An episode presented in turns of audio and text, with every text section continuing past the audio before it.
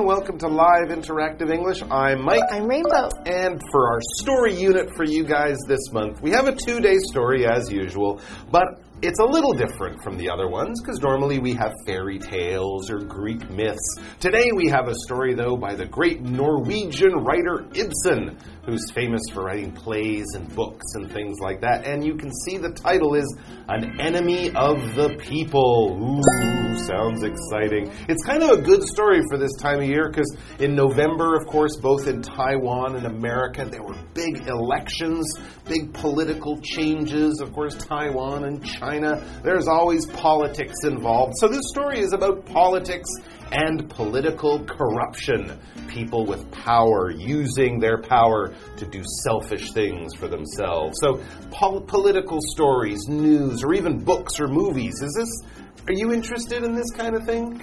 Only the movies. The There's movies. a very good Netflix show called The Politician, and I Okay. love that one. Uh huh. Yeah, there's a lot of good drama with politics. Movies, dramas, yeah. That can be really exciting. It's it's more serious in real life and a little bit scarier because in real life the politics affects us, right? But we can learn about maybe what politicians are doing in the real world by reading about stories of examples Yeah. of politicians maybe, you know, being dishonest, doing the wrong thing, committing crimes even. So they might even rise to the level of an enemy of the people. Who's go oh. who's doing bad stuff and what bad stuff is oh. going on? Let's find out by starting our article.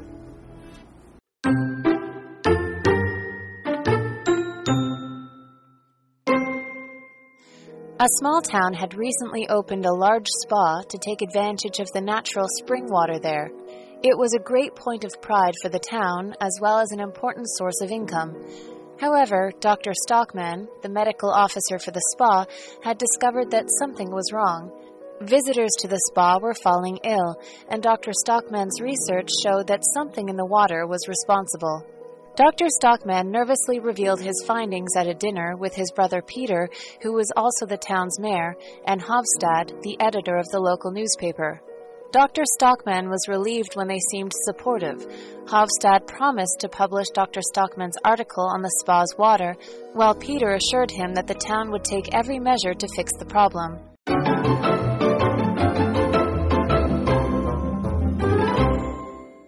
Right, an enemy of the people. So this is not about a bank robber or a murderer who could also be described as an enemy of the people. It's about a corrupt politician. So let's find out what's going on and who's doing all of this dirty stuff. It says a small town had recently opened a large spa to take advantage of the natural spring water there. Hmm. Okay, this sounds nice and also something that could come right out of Taiwan, right? we have Yeah, Yangmingshan. towns, Yangmingshan, Beitou, Yilan, places like that which have natural spring water. Of course, if you're lucky enough to live in a place like that, you might build hotels and spas to attract tourists, and that's what the town did. And it seems to have gone well at first. It says it was a great point of pride for the town as well as an important source of income. A point of pride is basically something that you are proud of, either as a person, you know, your point of pride could be your, your beautiful hair or something like that. Or maybe for a town, it's some wonderful tourist attraction, Taipei 101, or the mm-hmm. wonderful night markets might be a point of pride for many people in Taiwan. And here they had a lovely spa and they were proud of it, and it was an important source of income. It made money for the town and the people in the town. However, Dr. Stockman, the medical officer for the spa, had discovered that something was wrong. Visitors to the spa were falling ill, and mm-hmm. Dr. Stockman's research showed that something in the water was responsible. So at first, everybody was very excited, and mm. so all the people went there, but then they realized that everybody that went there got super sick. Mm. That's what falling ill means.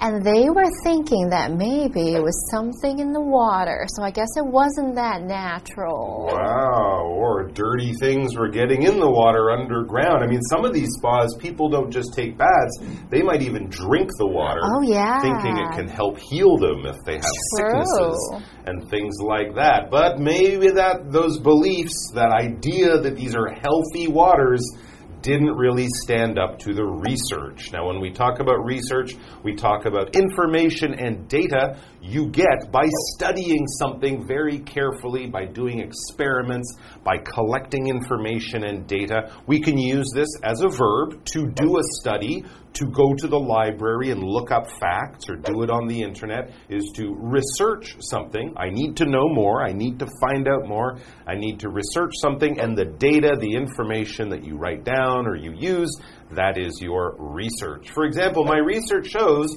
that the disease is caused by bacteria. Hmm, I mean, not Many- surprising. Many years of study have led me to that decision. And so, what did this research on the water tell them? So the guy researching Dr. Stockman, Mm-hmm. Dr. Stockman nervously revealed his findings at a dinner with his brother Peter, who was also the town's mayor, and Hovstad, the editor of the local newspaper. So I guess everybody kind of knows one another, so they're Mm. This information, and maybe they're a bit worried. Yeah, there are some family connections here between these powerful people in town, so let's see what happens with that. Well, Dr. Stockman was relieved when they seemed supportive. He told his brother, the mayor, and this other guy who publishes the newspaper this kind of bad news, right? Yeah, very the bad water that our town is famous for is actually kind of dirty and unhealthy. And they didn't seem upset or angry. They seemed supportive. Like, okay, well, that's important. We're glad you told us we're going to have to do something to fix this problem.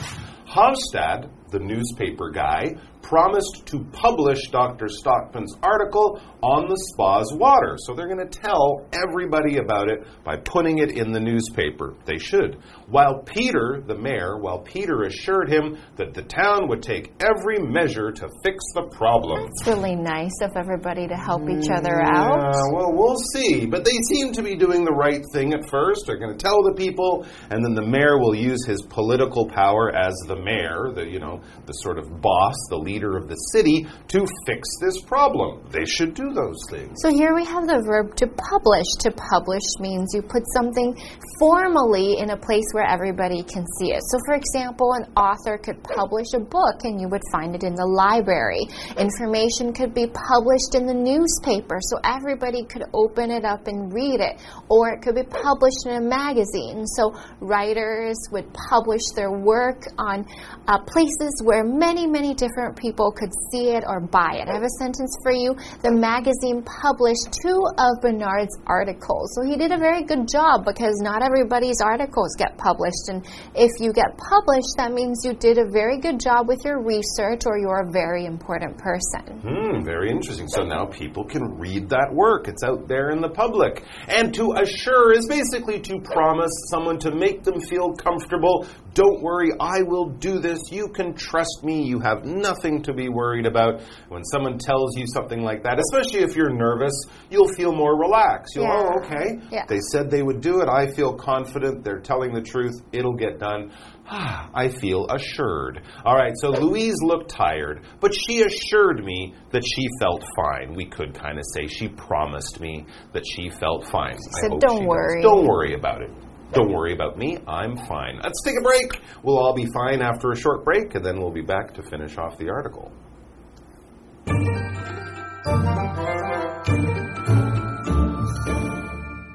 Hello，大家好，我是 Hanny。这次要读的作品是《 An Enemy of the People》，人民公敌。那麦克老师提醒我们，这个故事啊，不是跟抢劫犯或是杀人凶手有关，而是跟贪腐的政治人物有关。那补充一下老师说的 corrupt 这个形容词，c o r r u p t，corrupt 可以形容贪污的、腐败的。好，那故事一开始写到，一个小镇最近开设了一个大型的水疗浴场，来善加利用那边的天然泉水。那这是这个城镇引以为豪的地方，也是重要的收入来源。不过呢，水疗浴场的医官 Doctor Stockman 发现有问题耶，来水疗浴场的访客会感到不舒服。那这位医师的研究就显示是水中的某个东西造成的。我们来看看单字 research 或是念作 research，它可以当名词或动词来表达研究、调查。那么文中的 spa，同学们可能都知道，它就是指温泉疗养中心啊，或者是可以指矿泉疗养地。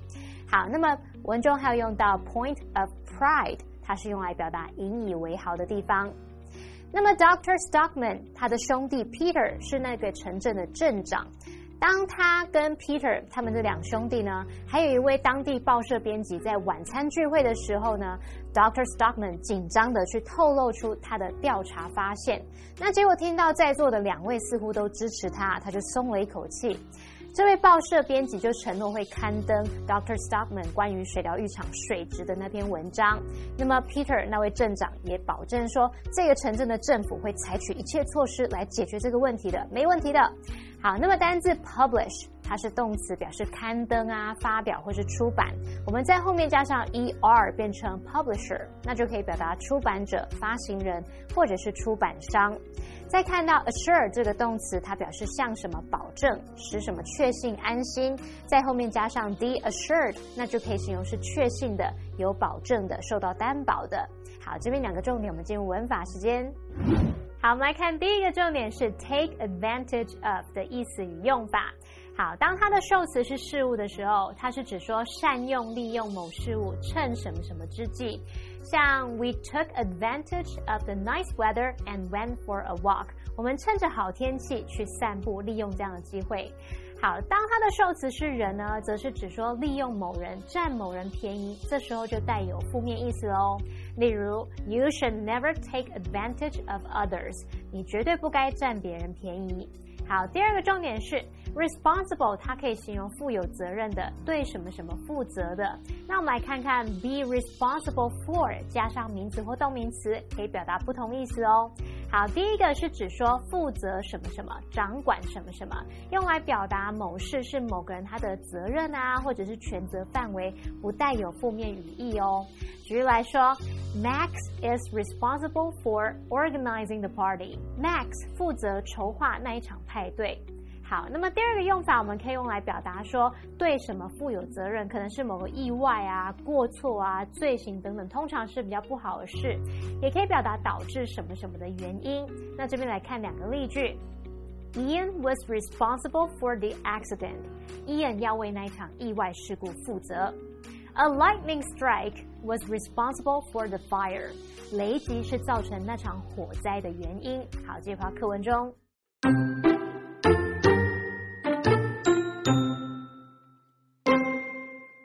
After a few days, however, their attitude had completely changed. Telling the public about the issue might force the spa to shut down, which would harm the town's economy. Peter had spoken with Hovstad privately and persuaded him to keep Dr. Stockman's report quiet. Instead of an article, the paper printed a statement from the mayor about the spa's excellent safety record.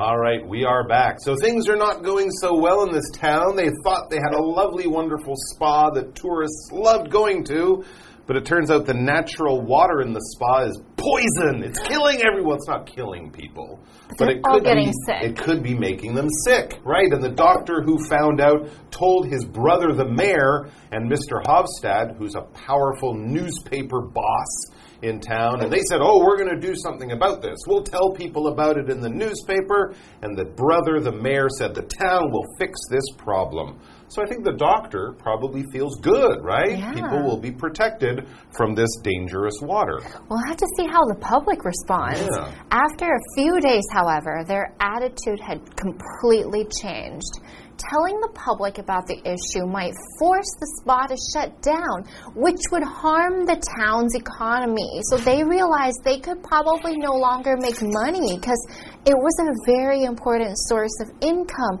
So now they're all losing money, even though they're doing the right thing. Mm, yeah, that's kind of the sort of thing that happens when we have these complicated issues. An issue is could be a kind of a problem. It's something people would disagree about. It's something that you need to fix, you, to need to, with solve. Yeah. Often, when we talk about political problems or personality problems, what's your issue with that guy that you work with or your classmate? You guys always seem to argue and you never can be friends. What's your issue? What's the problem that we're dealing with here? So, this is a pretty serious issue, and they need to solve this issue. They need to find a solution. For example, in today's meeting, we discussed several important legal issues. These are problems or things we need to fix and pay attention to. And next we have the word economy, which is a noun, and this means the country's money. So if you're talking about economy being very good, it means money is going well, business is good, money is flowing, people are making money, people are spending. If we say the economy is not good, people are probably losing jobs, people are not really spending. Maybe it's because of the pandemic and everybody is very scared. And so when businesses don't run, the economy gets affected. That means the state of the money and the flow of the money in society. And money is very much related to politics. The city's economy relies heavily on tourism. So that means that the way that the city gets money is from people traveling and spending money there. So in this case, the economy is affected because a lot of the money that they make comes from that spa, but now people can no longer go. Exactly. Of course, the people who run the spa won't have guests, and also the people who visit will stay in hotels. They'll take taxis. They'll eat in the restaurants. Oh, yeah. So, a lot of the economy of this town really depends on these tourists coming in and spending money. If the water's dirty, they're not going to come. They're not not. going to spend anything. So, this is a problem. Hmm. Peter had spoken with Hovstad privately, that's the mayor, and persuaded him to keep Dr. Stockman's report quiet. Uh-oh. Instead of an article, the paper printed a statement from the mayor about the spa's excellent safety record. Oh. This is almost a lie. They should be telling people that the water is dirty and not the spas are really safe. But of course, the politician and the newspaper guy, they're not scientists. They're sort of business people. So they're like, well, we can't kill the spa because that will kill the economy. So we'll just sort of hide the truth It's a, little bit. distraction. It is, and it's definitely not giving people the information they need to stay safe. They're putting money over people, and that, of course, will often lead to bad decisions. All right, guys, that's all the time we have for today. We'll be back tomorrow to find out what happens in this unhappy little spa town. I have a bad feeling. I'm not taking a bath there.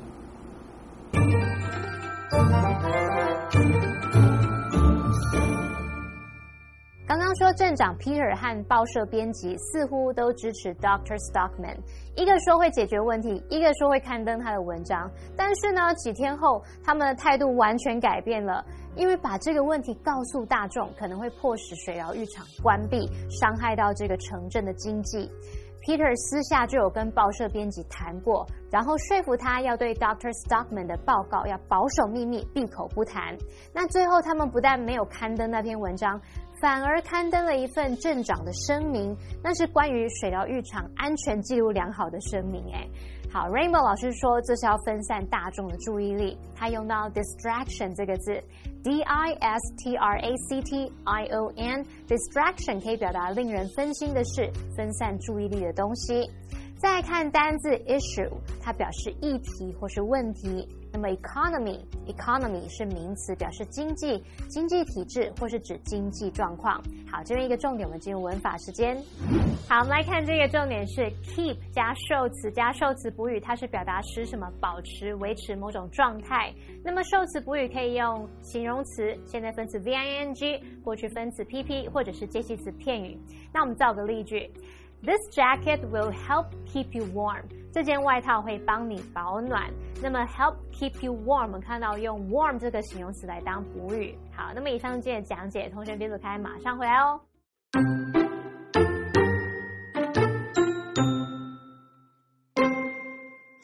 A small town had recently opened a large spa to take advantage of the natural spring water there. It was a great point of pride for the town as well as an important source of income. However, Dr. Stockman, the medical officer for the spa, had discovered that something was wrong. Visitors to the spa were falling ill, and Dr. Stockman's research showed that something in the water was responsible. Dr. Stockman nervously revealed his findings at a dinner with his brother Peter, who was also the town's mayor, and Hovstad, the editor of the local newspaper. Dr. Stockman was relieved when they seemed supportive. Hovstad promised to publish Dr. Stockman's article on the spa's water, while Peter assured him that the town would take every measure to fix the problem. After a few days, however, their attitude had completely changed.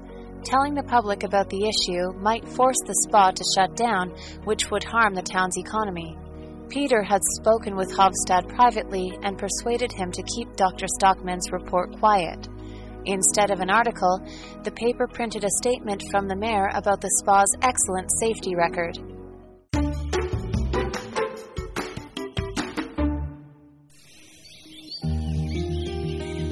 Chiayi Park is located in a suburban area of the east part of Chiayi City. This park was built in 1910 during the Japanese colonial period. The park was originally built upon the natural landscape. Later, the lands to its east and west were included.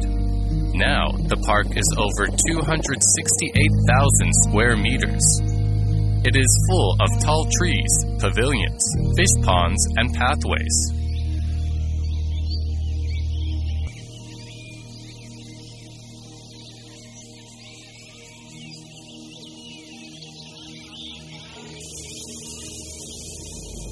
This place is suitable for people of all ages. In Chiayi Park, there are also many historic ruins. Martyr Shrine, Sun Shooting Tower, Fu Kang An Monument, Bing Wu Earthquake Monument, 12 Ancient Cannons, Chen Cheng Po Easels, Yi Jiangshan Monument, Confucius Temple. Chiayi Park is like a treasure chest storing Chiayi's cultural and historical assets.